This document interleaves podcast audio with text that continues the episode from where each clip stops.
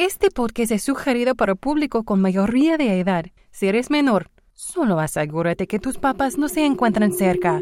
No seas güey.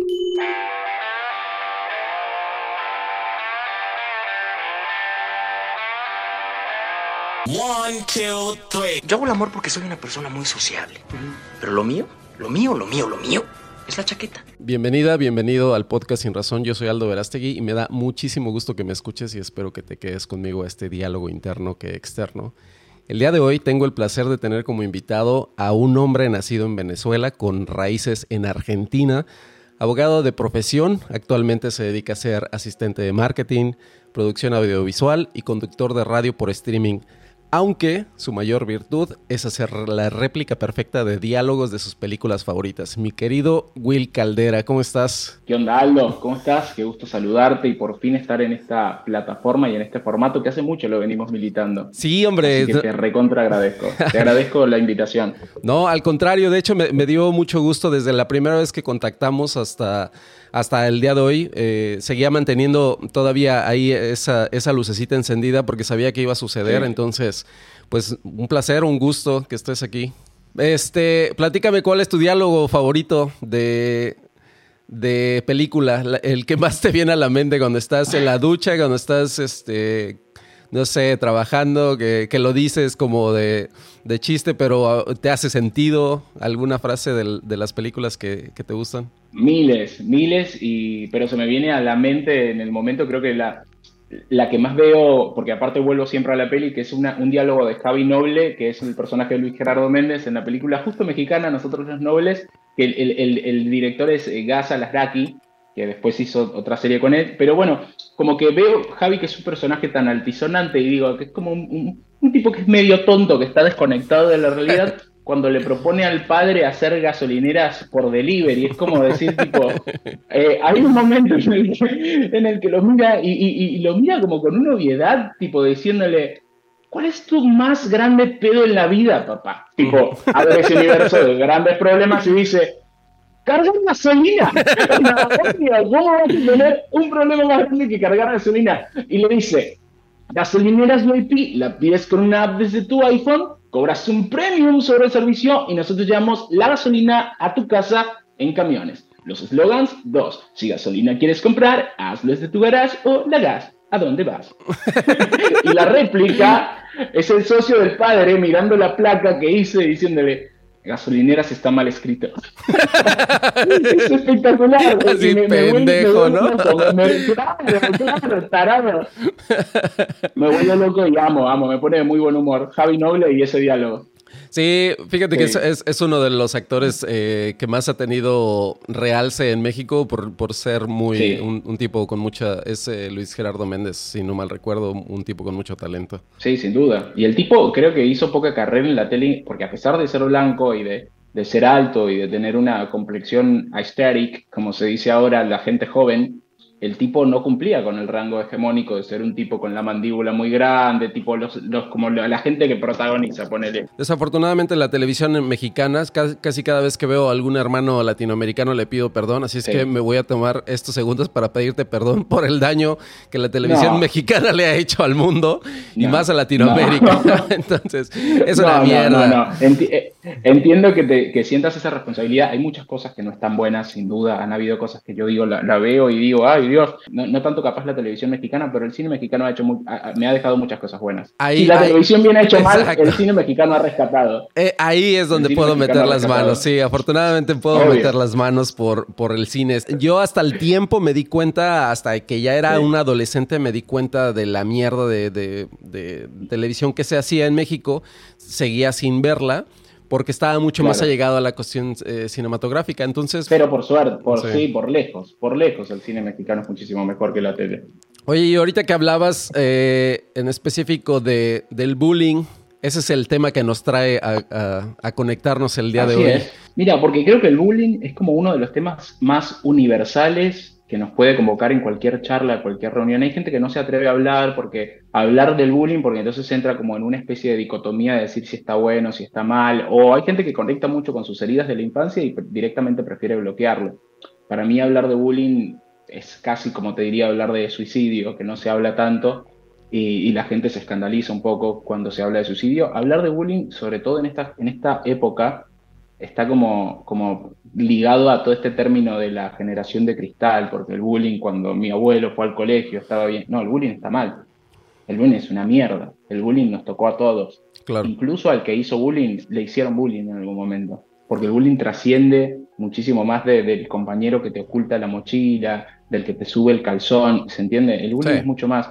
Yo, y, acá hago un, empalme del bullying con el cine mexicano, y, capaz lo he visto este producto que te voy a nombrar, pero hay un cortometraje mexicano increíble que creo que fue del 2012 o 2014, no, me acuerdo muy bien. Puedo estar pifiándole muy feo a las fechas. Estoy entre no, no, no, no pasa nada. y 2017. Bueno, pero es un cortometraje de. El nombre del autor no me lo acuerdo, pero el apellido sí. Es, es un cuarón, pero no es Alfonso, creo que es el hermano, un primo que también se dedica a lo mismo y fue un cortometraje súper galardonado porque hablaba del bullying, pero en todas las escalas. El sándwich de Mariana. Ok. Se, se trataba de una nenita que iba a un colegio y era una nena tranquila, de una familia normal, que la mamá le hacía el desayuno y ella iba, ¿no?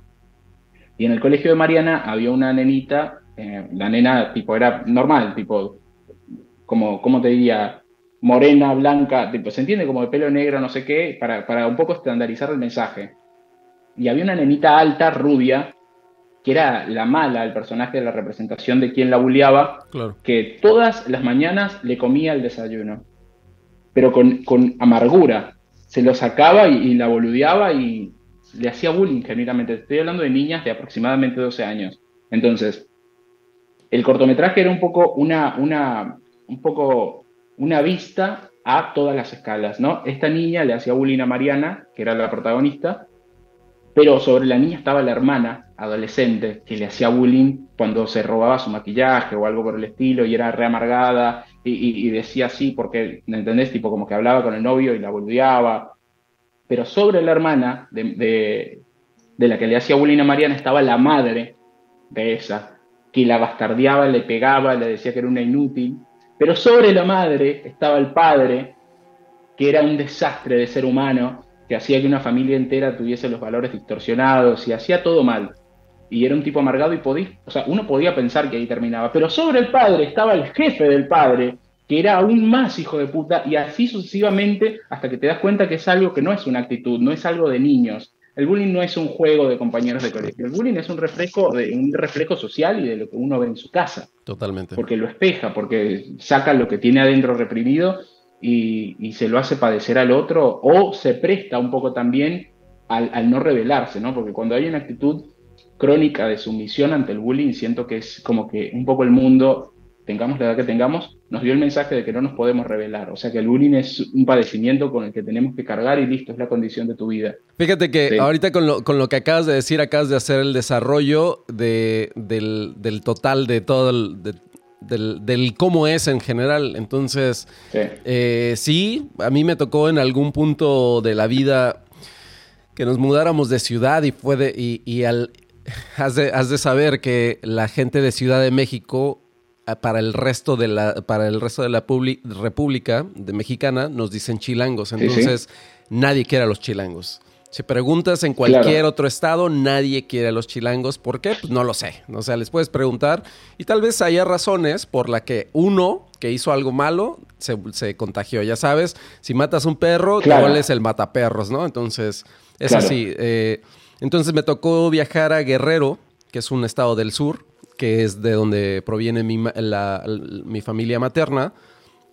Un estado que, eh, carece de muchas, de muchas cosas y dentro de ellas es, una, es un buen sistema de educación. Entonces, eh, desafortunadamente me tocó que me moviera para allá y los, específicamente los acapulqueños, se la pasaban cargándome pila cada vez que podían y jodiéndome la existencia. Entonces llegué a detestar tanto ese lugar, tanto que ahorita mi madre vive ahí, pero no me dan ganas, ni, ni tantitas ganas de regresar, justamente por eso, por todo lo que mencionabas, ¿no? De, de esta historia, que vienes de pues quién coños va a querer regresar a un lugar que te está donde tienes unas memorias horrendas, ¿no? Y No, nadie. Y es eso, el pedo es que, que trasciende que que no solamente sea algo momentáneo, ¿no? Entonces que se vuelve algo constante y que ahorita ya, por ejemplo, a mí directamente me genera un rechazo ya pensar, voy a, voy a esa ciudad porque ahí vive mi madre y porque mi madre, obviamente, le tengo el amor más grande que le puedo tener a un ser humano, pero de ahí en fuera, si por mí no evitarías la... sí, no. Sí, y es que era eso, pero la diferencia es que eh, en mis, en, no sé, en mis adentros en esos entonces, lo único que me hacía ser más fuerte era mi hermano pequeño. Entonces, a él le hacían bullying, a mí me hacían bullying, pero la diferencia es que yo tenía el, motivo, yo tenía un motivo para, para, que eso no nos sucediera. Entonces, si yo veía que a mi hermano lo lastimaban o le querían hacer algo, pregúntales qué les pasaba, ¿no? Aunque me rompieran la madre, pero yo, iba por esas, ¿no? Es, yo era de estos güeyes que le hacían bullying y, se defendía y le seguían haciendo y se defendía y le seguían haciendo y nunca me dejaron de joder la vida por ser chilango. Entonces se la pasaron jodiéndome prácticamente toda la vida, todos los, desafortunadamente todos los años que estuve ahí. Y, pero me tocó defenderme todo el tiempo. Y, y, esa es la gran diferencia que se encuentra en algunos, en muchos de los casos, que no que no tienen un motivo o una, una fuerza extra para poderse defender, desafortunadamente. Sí, y, aparte es lamentable porque uno, el bullying siempre te, te, deja como ciertos hacks de la vida, o sea, uno es adulto y se sigue acordando de las cosas que lo lastimaban cuando era chico y porque el bullying puede estar en cualquier lugar, o sea, el bullying cuando no había internet estaba en la casa de tus primos, en, tu barrio, en el, el chico que vivía enfrente, en tu colegio, en tu salón, podía estar en cualquier lugar, en los maestros, en tus propios padres, o sea, el bullying estaba en cualquier lado. Y ahora peor porque está en redes sociales, pero no sé, yo considero que la gente como en tu caso que tenías un motivo, no para que te valiera verga, como dicen ustedes los mexicanos, pero no, no, no para que te valga literalmente, sino como para sobreponerte a la situación y seguirte defendiendo, era que tu hermano vea que había alguien o que lo estaba defendiendo o que se defendía, sin importar que esa situación volviera a suceder y volviera a suceder.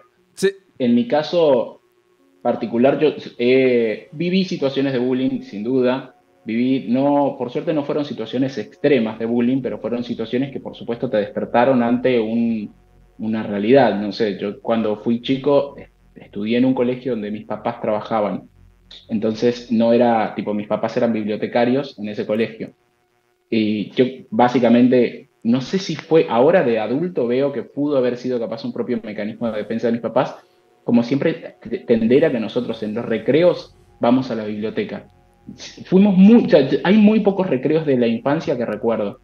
Sí me acuerdo que un, un agente de bullying muy grande en mi, en mi vida de estudiante del primario fue el profesor de educación física, porque era un niño gordito y era muy poco atlético. A diferencia de ahora que voy al gimnasio y que me encanta hacer ejercicio. pero para mí puede haber algo de eso, ¿se entiende? Como de tomar, hijo de puta. ¿Entendés? Pero me acuerdo que el, tipo, y ojo, no porque tenga nada malo, pero te hablo un contexto del año 2008, no, perdón, el año 2003, yo en el 2003 tenía 7, 2005, 2006, todavía esa, esa, es, esos momentos de escuchar al profesor de decir, no, pero Caldera eh, anda a jugar con las niñas, eh, ¿entendés? O sea, pero me lo decía enfrente de mis compañeros. Tipo, no, no, no. Todos o, o, el clásico que te seleccionaba, él armaba los equipos y, o me dejaba último. Y era como, bueno, a mí realmente no me importaba. Primero porque me salvaba de hacer deporte y sabía que después iba a la biblioteca y dibujaba, leía. Siempre tuve muchas charlas con adultos y aparte tenía una familia que era con. Mis papás fueron papás muy jóvenes. O sea, mi mamá a los 23 años tenía tres hijos mi papá tenía, no sé, 27 y tenía tres hijos. Entonces era como que de alguna forma nunca estuvimos tan alejados y tenía hermanos contemporáneos. Pero veía bullying, por ejemplo, de personas como un profesor de deporte, que era una persona con traumas y que entonces él por ahí descargaba con niños de 8 años o de 9 años. Y ahora decís, tipo, man, anda a terapia. Exacto. Eh, y después, claro, y la situación más grande de bullying que me acuerdo tampoco fue de un niño, era en el segundo grado, eso me lo acuerdo patente porque te decía tengo muy buena memoria, y era la mamá de un compañerito del segundo grado, el, compañerito, el nombre era Franklin, me acuerdo era un niño que era muy caprichoso y muy llorón, yo siempre usé anteojos, con mucho aumento porque tengo muy mala vista. De hecho, tengo eh, astigmatismo, miopía y el ojo derecho es un poco estrábico, o sea que eventualmente se corre un poco del lugar y va hacia adentro. Cuestión por lo que también he sido blanco de bullying. Pero hay una curiosidad de eso que te la cuento en un rato. Eh, pero, por ejemplo, siempre usé anteojos porque veía muy mal y mi, lugar en la fila en el salón era en el medio de la fila, perdón, en la, adelante, primer puesto de la fila del medio. Y nada, o sea, era como que había niños que decían que no podían ver, no sé qué, pero este niño Franklin lo llevó al extremo. Tipo, la madre, viste que siempre, no sé cómo será en México, pero en Venezuela te formabas para cantar el himno nacional a la entrada. Y la madre se metía antes de eso al salón a separarle el puesto al nene. Tipo, ponía la mochila y me acuerdo varias veces de entrar y que esté ahí. Y de, hasta que un momento la profesora, la maestra del segundo grado, se peleó con la mamá y se, se puso a pelear con la maestra y le decía, pero este niño con esos anteojos tan grandes no puede ver por qué se sienta adelante, encima tiene esa cabeza enorme.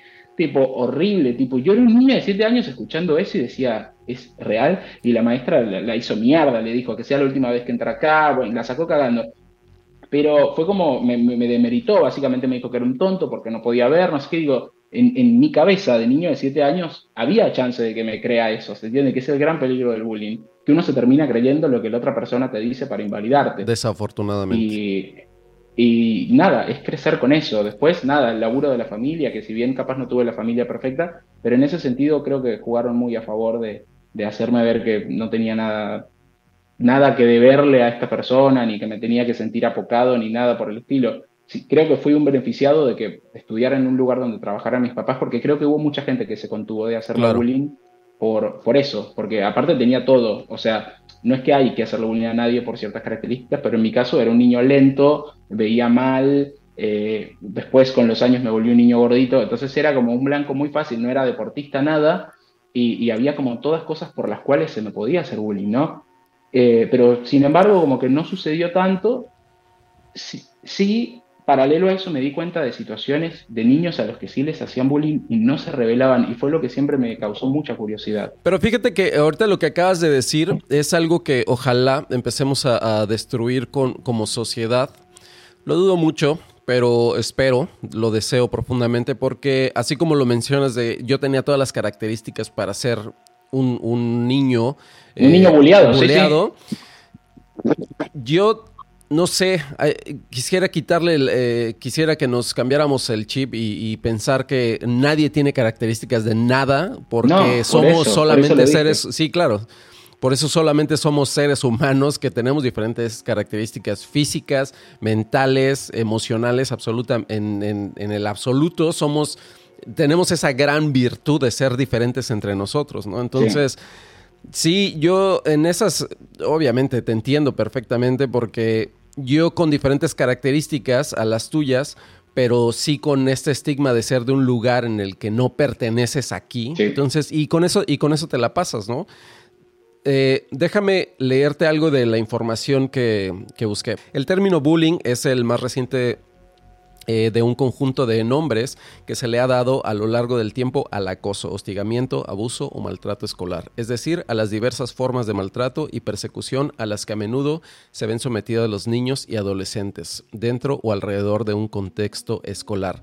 Sin embargo, a, este, a, este mismo, a esta misma parte de la información le quitaría, como tú lo dijiste hace un rato, que solamente es en lo escolar. A mí me tocó, por un ejemplo, es que siempre que terminábamos las clases, yo iba en sexto de primaria y había un grupito de cabrones, eran tres los hijos de puta, que siempre me estaban chingue y chingue y chingue la vida y a mi hermano también.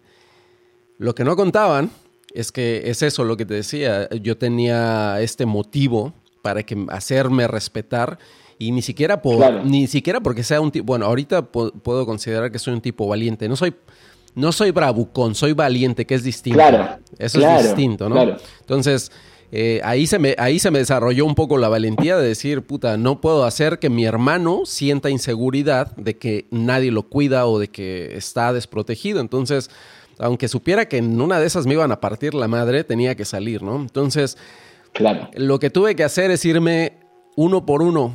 Muy planeada la cosa, los busqué individualmente. Hermoso. Y cuando los confrontaba, A, no, a dos me madré nada más. A, dos les partí la madre. El, otro se, se, fue vivo. Esos dos, a los tres les vi la cara de, de, cobardes, de, de, esta inseguridad.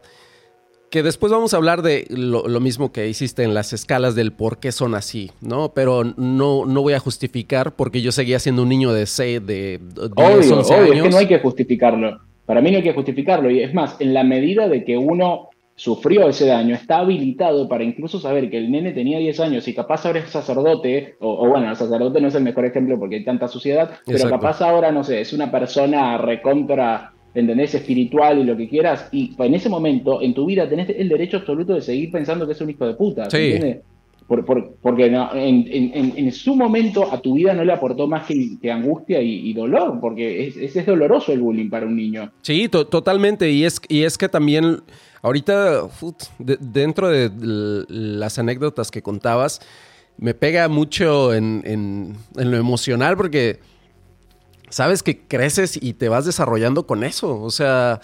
Sí, sin duda.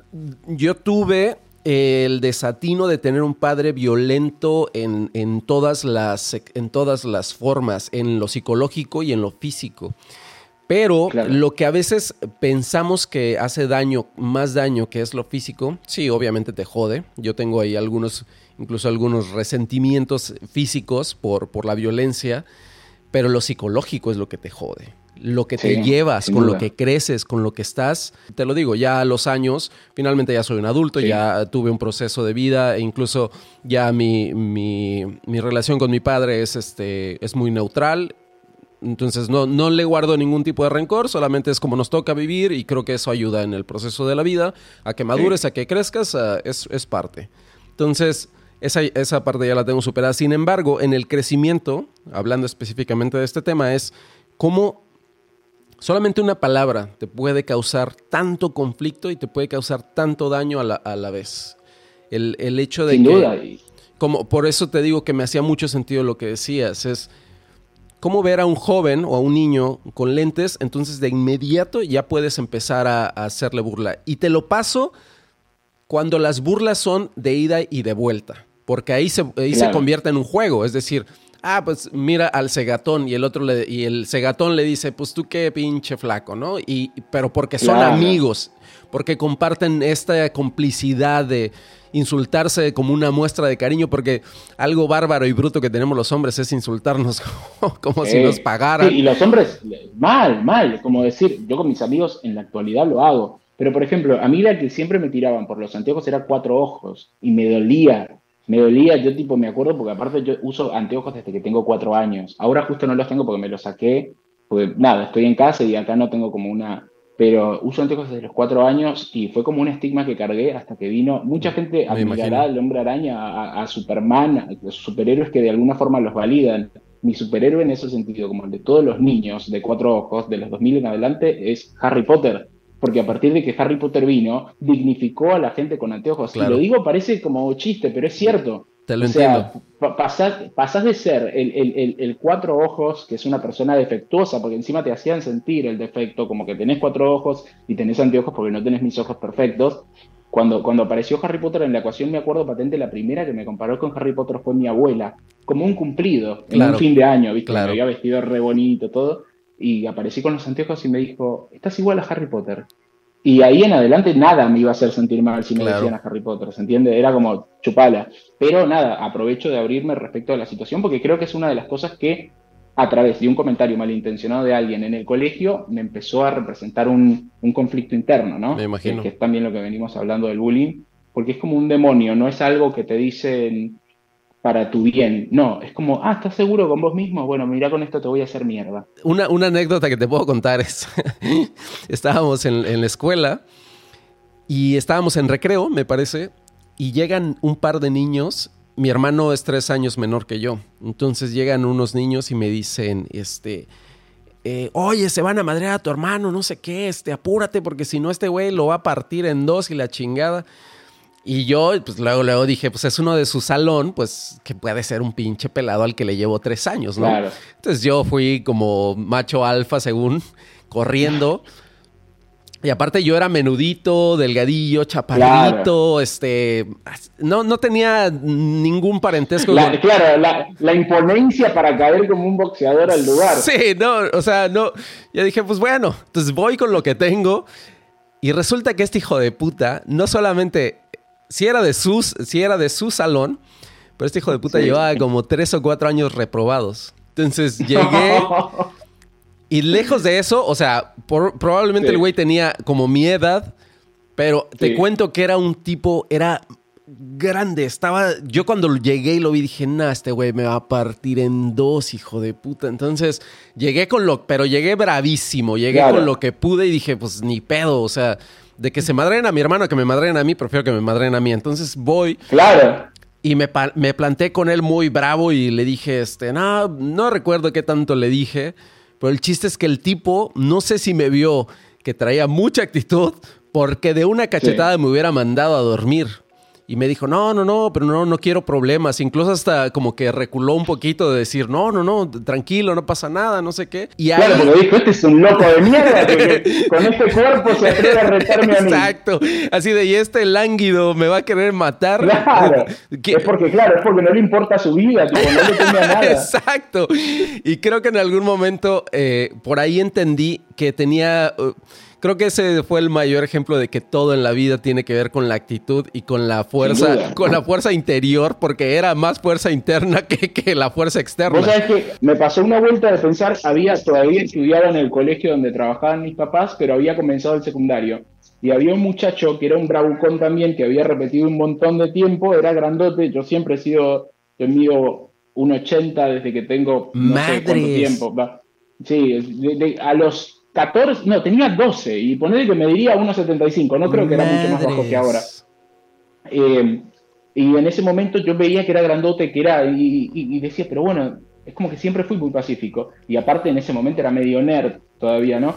Y había este muchacho Francisco que era como de un barrio carenciado, era como un pibe con problemas, ¿viste? El típico personaje que lo ves y decís, tipo, bueno, este tipo tiene problemas. Él tenía como 14, pero para mí era un adulto, ¿viste? Casi tenía barba, tipo, era como. el tipo era Dumbledore y estaba ahí en, en primer año pero porque era repitiente, ¿no? Y él siempre me veía y no sé, había algo de mí que le llamaba la atención siempre que me molestaba, ni siquiera íbamos al mismo salón. Entonces, a mí lo que me, lo que me salía como de inteligente, ponerle, era hacerme el amigo. Entonces le decía, no, Fran, él pasaba y por ahí me, hacía así en la cabeza o me jodía por los lentes y yo atinaba a reírme porque en ese momento había la niña más linda del colegio, o por lo menos del primer año, de todas las secciones de primer año, estaba en su salón y yo me hice muy amigo de la niña, me gustaba, estaba muy enamorado. Eh, cada vez que la iba a acompañar al salón o volvíamos juntos porque vivíamos relativamente cerca, Francisco estaba, ¿viste? Entonces como que en un momento como que se hartó y dijo, nos vamos a pelear, como decir en México, nos vamos, hoy nos partimos la madre, ¿no? Entonces yo entro, yo digo, puedo negarme y quedar como un cobarde, que nunca, o sea, eh, no fue como que nunca esa opinión me importaba. Claramente ahí me importó porque estaba la chica de por medio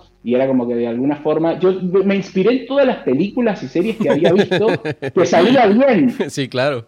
y, y no, me armo, y, Francisco era, era de mi estatura, pero era como más rápido, era más, era como era mucho más veloz todo. Y yo digo, me va a salir bien, porque según las películas, el, nerd siempre le sale bien cuando se pelea, ¿no? Yo no, nunca me peleé, o sea, no sé cómo va la posición, Jamás, no tengo ni idea de cómo, se, cómo, uno se tiene que parar para pelear, nada. No, no sé ni la actitud. Encima uso anteojos y, uno de los principales temas de la persona que pelea es que se tiene que sacar los anteojos. Yo no me los saqué, nada. Entonces, tipo, me quise hacer el valiente, entré, se estaba por terminar el receso llego y digo, bueno, esto va a ser épico, por lo menos me voy a...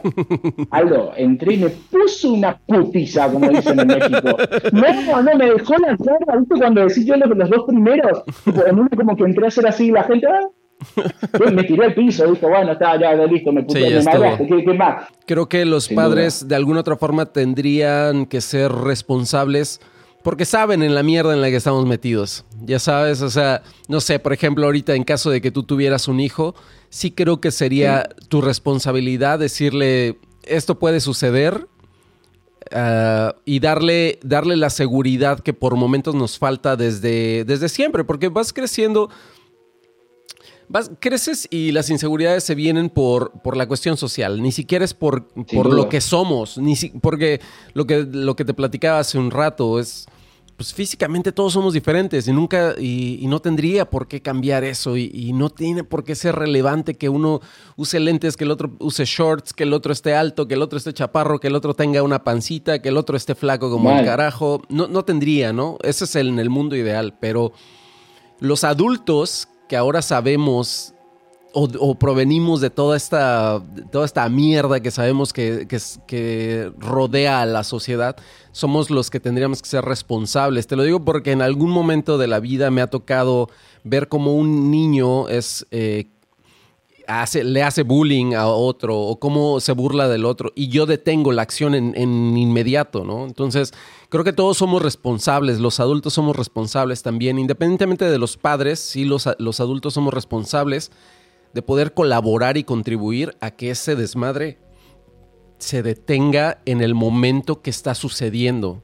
Porque. Pero sin duda. Porque si tú le generas esa, esa mentalidad a, un, a una persona que está siendo abusada, decir, no te preocupes, aquí hay alguien, si no es tu papá, no es tu tío, no es tu amigo, no es nadie, soy un extraño, pero dime qué es lo que está pasando y yo estoy aquí y te ayudo, ¿no? Entonces creo que socialmente todos los adultos somos responsables de cuidar a los niños. Hay algo que a mí nunca se me va a olvidar, justo porque crecí con tanta, con tanto bullying, tanta mierda en el camino desde, desde que estaba chico. Por lo que te decía, porque, porque era prietito, porque estaba chaparrito, porque estaba delgadito, porque lo que quieras. Porque era chilango. Porque, era chilango, por lo que fuera. Siempre crecí con eso, con una cantidad de mierda en las escuelas y nunca hubo alguien que dijera, yo te ayudo, cabrón. ¿no? O alguien que metiera las manos, nunca, nunca hubo. Te digo, yo me defendí mucho más al, al a la acción y a, pues, a ver, pues ya si me matan Por o tu propia mano, obvio. Sí, sí, ya, a mí te digo, y, y, eso porque jalé valor de no sé dónde o porque en la sangre a veces tienes un poquito de, de riesgo, entonces, pero sí, sí asumo mi responsabilidad dentro de esta sociedad de ver una acción y detenerla. No me importa si es el hijo del vecino, no me importa si es el, el, niño extraño que nunca he visto en la vida. Sí creo que los adultos tenemos esa responsabilidad de detener las acciones cuando están sucediendo. Las peleas en, fuera de las escuelas no tendrían que ser ni siquiera aplaudidas en ese momento. Si eres un adulto... No, no, no hay que sacarlo, hay que erradicarlo por completo. Sí, ves que un cabrón, o sea, ves que dos pelados que no pasan de los 15 años están de, eh, peleando y en vez de que formes parte de la pinche bola del, del alrededor que están haciéndole círculo para que se rompan la madre, en vez de que hagas, te metes a la mitad, le dices, ¿por qué chingados se van a pelear? Y, les expongas que por lo que se van a pelear es una pelotudez, solitos se van a dar cuenta que es una pendejada. Y si no se dan cuenta, regresas al siguiente día y si se quieren volver a madrear al otro cabrón, hay que hacernos, hay que asumir un poco de responsabilidad de lo que sucede con los niños y con los jóvenes, porque, porque son los, los, el, futuro del, mundo. Sí, está bueno llevar siempre el mensaje de que no está bien que sucedan, más que por la moral, por, por las consecuencias hasta físicas que puede tener. Acá en Argentina hubo un caso muy resonado, agarraron a un muchacho normal, común, que como que no quiso que se le impongan con, groserías dentro del boliche y lo mataron, lo mataron literalmente a, golpes.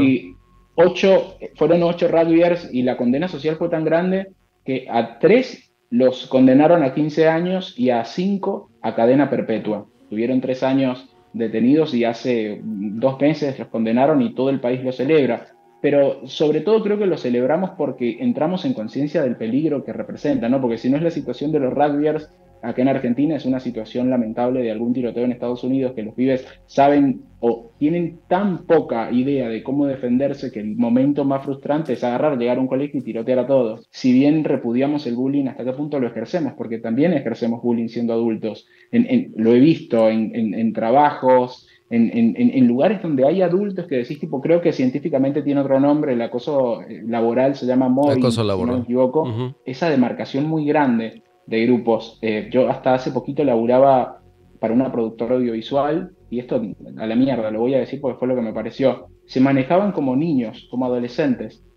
O sea, era un grupo preexistente y yo caía a trabajar nuevo, pero veía, viste, como veía muchos patrones de cuando iba al colegio y era nuevo, y, era como muchas cosas que yo tipo iba a hacer mi trabajo y me gustaba, pero tampoco quería entrar en moods para pertenecer. Si hay algo que me enseñó el bullying, Aldo, y calculo que también en tu caso es así, es que preferimos un golpe en, la cara antes de hacer algo para pertenecer a un lugar. Me super. No sé qué tan consciente sea la decisión, pero yo prefiero que me maten a palos antes de hacer algo para pertenecer. Eso lo puedes No importa cuánto te joda. Totalmente, eso le puedes preguntar a cualquier persona que me conozca. Si algo no voy a hacer nunca en la vida es tratar de hacer algo para pertenecer a un puto grupo del que sea.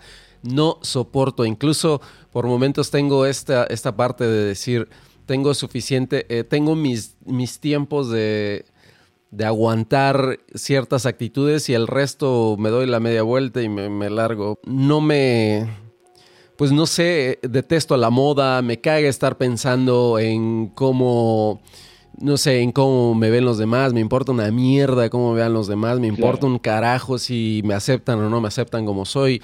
Desafortunadamente, yo no entro en los estándares de, de, de todas las de todas estas pantallas sociales, afortunadamente, y por contrario, tengo, mis amigos son grandes amigos porque saben cómo soy y porque me respetan y me quieren como soy. Entonces, después de eso, ¿qué más puedes pedir en la vida? Más que respeto y, amor. totalmente, el respeto y uno saber que se tiene respeto creo que es lo más grande que puede tener porque lo proyectas hacia afuera. Me parece completamente atinado lo que dijiste y me hiciste acordar a un ex compañero de trabajo que era un tipo grande, Juan Manuel, me acuerdo, digo el nombre porque la verdad, como dicen acá en Argentina, me chupa un huevo. El tipo, 45 años, y nos dijo una vuelta a mí y a mis compañeros que él se había casado con su mujer porque la gente le preguntaba, ¿y para cuándo se casan? Se casó. Había tenido su primer hijo ¿para cuándo el primer hijo? Porque la gente le decía, le preguntaban por el segundo y le decían, ¿para cuándo el segundo? Se compró la casa porque le decían, bueno, pero es hora de comprar. Es gente que vivió para los demás. Yo creo que ahí sí, por eso trato de, eh, aislar mis, mis pensamientos y mis vivencias de, los sucesos de los demás, pero en mis adentros siempre pienso, ¿por qué si algo que está sucediendo que no, que no te gusta, que no te agrada, que no te hace sentir bien, ¿por qué sigues manteniendo esa misma, ese mismo estilo de vida? Y estoy hablando de cuando ya eres adulto, ¿no? Cuando eres niño y joven, pues finalmente vas lidiando con, lo, con el camino como se va planteando, pero ya como cuando eres adulto y sigues siendo la oveja que, que continúa el camino de los demás o, sigue dependiendo de lo que opinen los demás. Eso sí me parece ah, hasta cierto punto hasta, no sé, algo que repele. Es es como decir tipo, es como decir, no, flaco, pará, salí de acá porque no puedo. Y ojo, no, no digo que uno por ahí teniendo este, este tipo de pensamiento le vaya del todo bien. Y claramente, y esto no, claro. no sé si el término se usa, pero acá se usa mucho el, el, chupamedias, como para hablar de una persona que es aduladora en extremo. Esa gente por lo general también es muy deprimente verla, pero creo que habla mucho de las inseguridades que les forjan en, la vida siendo chicos. Sí. Porque claramente esa, esa insatisfacción con su propio pensamiento o directamente la ausencia de una personalidad propia habla de que siempre le dijeron que lo que tenía para, para, ofrecer, para decir, para pensar no estaba bien. ¿Cuáles crees que serían unos puntos en el mundo ideal a favor de... no, a favor, para poder cambiar lo que sucede con el bullying. Hay una imagen que a mí me gusta mucho sobre el bullying y es un nenito frente a otro y a él de este lado le sale la lengua como de una serpiente, ¿no? Que es como que un niño que es violento y es bully. Pero detrás de ese nene hay una mamá y está conectada con el hijo por medio de esa lengua de serpiente.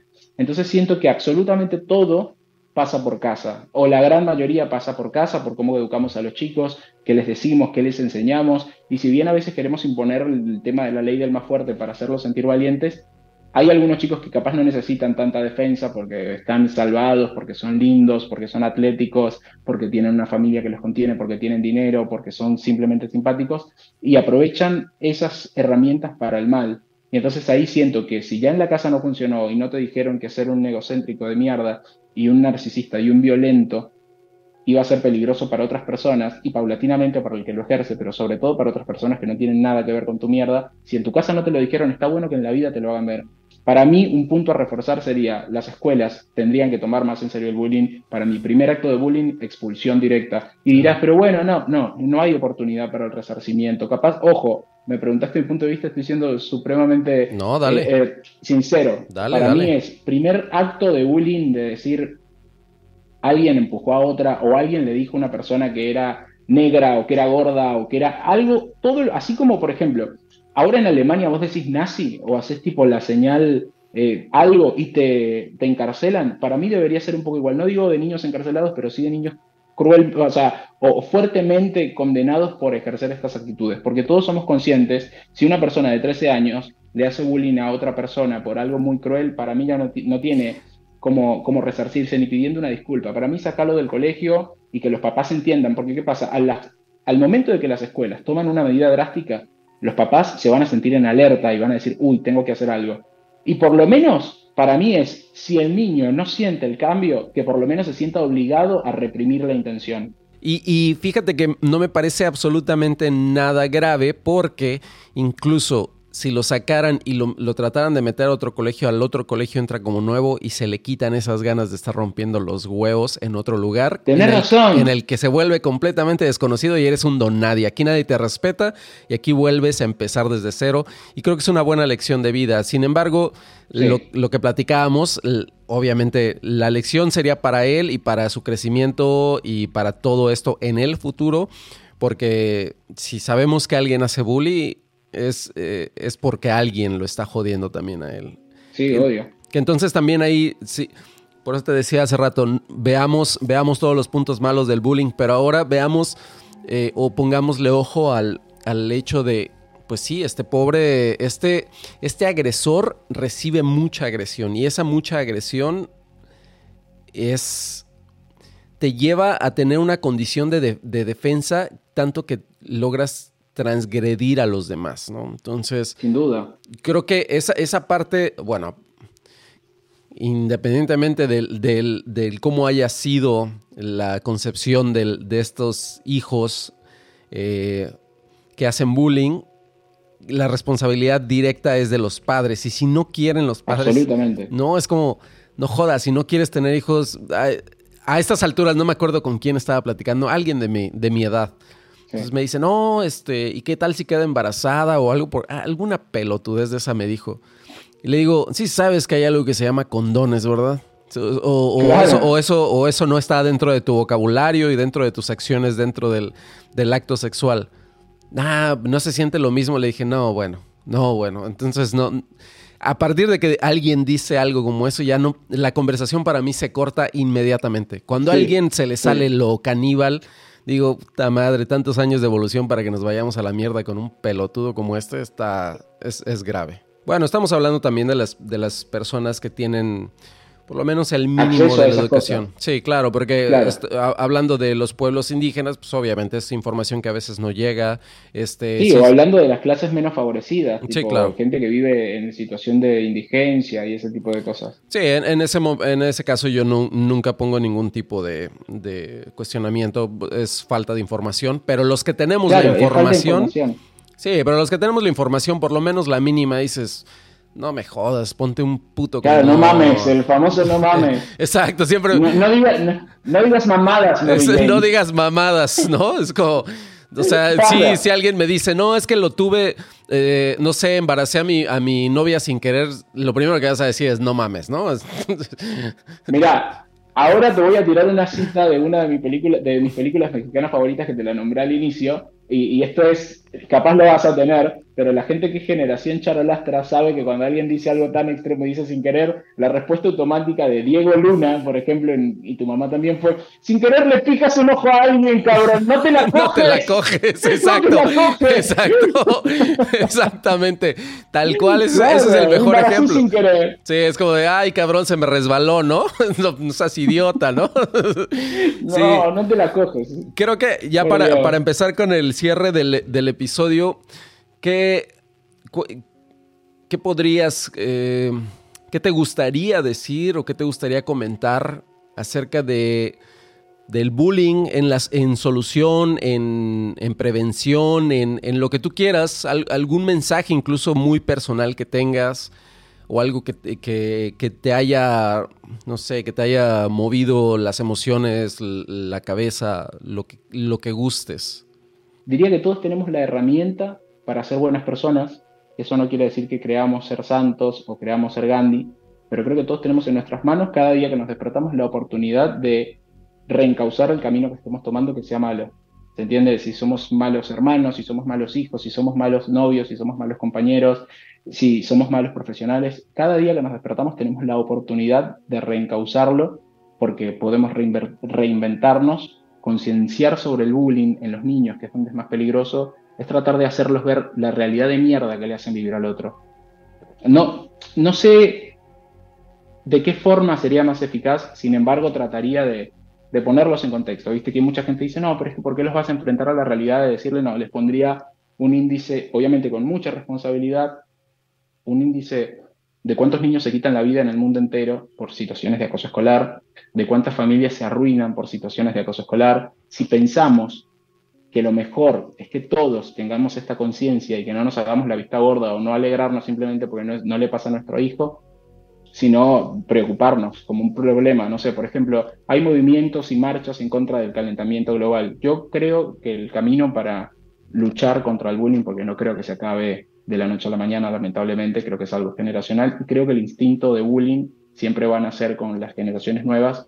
Entonces, la misión es mantenerlo fresco, mantener la lucha activa, mantenerlo visibilizado y, si hacen marchas contra el calentamiento global, campañas publicitarias, ojalá que esa movida escale pero de forma real y, consecuente al mismo nivel para el bullying, porque quita muchas vidas y las que deja las arruina mayoritariamente.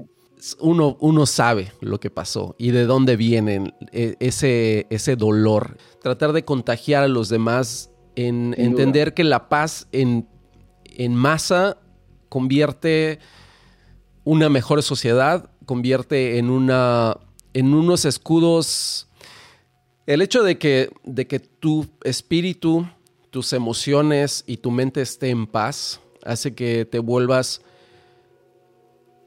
un ser humano que puede ser que no sumes nada al mundo, pero tampoco le quitas nada. Entonces, decía una amiga, ya con que, ya con que no chingues, ya con que no jodas al resto, le estás ayudando al mundo. Entonces. Totalmente tendría muchas más palabras de, de, halago para, para decir la, gran persona que, descubrí el día de hoy, el gran ser humano, eh, pero me quedaría corto. Sigan el contenido de, Will, también es... Eh, tiene, tiene muchas cosas que compartir, lo cual a mí me parece genial. Así es que ahí estaremos. Y yo por mí, como tú dijiste, yo podría seguir platicando y platicando y platicando porque es, de verdad te lo digo, honestamente, es, eres un tipo muy transparente, eres un tipo con una, con una mentalidad también abierta, que, que eso es lo que siempre busco, que alguien con una mentalidad más abierta pueda entender y pueda compartir desde, desde lo profundo, desde lo honesto, desde tener el, el, valor y los huevos de decir, esto soy y a eso voy y esto es lo que yo, lo que yo tengo para, para, para el mundo, ¿no? Entonces, Agradezco tu punto de vista, agradezco tu, ser humano. A ti te lo agradezco muchísimo, de verdad. Es, es un momento, creo que, para la reflexión del mundo donde todos estamos expuestos a tantos estímulos y me parece que este tipo de contenido ayuda un montón a canalizarlo. Y así como yo en algún momento lo vi por azar del algoritmo y, me, me subí, como se dice acá en Argentina, de contenido, espero que cada vez sean más las personas que se sumen a escucharlo, a verlo y cada vez sean más la gente que también se sume a la charla y que siempre la interacción vayan increciendo porque es una linda catarsis. Aldo, te podría, como dijiste también, como hacer una interminable lista de lagos, pero sabes que admiro mucho tu contenido, te aprecio a partir de hoy, sin duda alguna. Me sentí profundamente eh, cómodo hablando de un montón de cosas que jamás había hablado, ni siquiera en terapia, y lo celebro, lo disfruto. Como comunicador es, creo, una característica positiva que te resalta mucho y es hacer sentir al otro como que está hablando con su conciencia. Igual, igualmente, muchísimas gracias. Bueno, y te agradezco a ti que nos escuchas. Eh, te deseo que tengas un buen día, tarde, noche, madrugada, en el tiempo en el que estés. Nos vemos en el siguiente episodio. Yo no necesito meditarlo más. A coger y a mamar, que el mundo se va a acabar.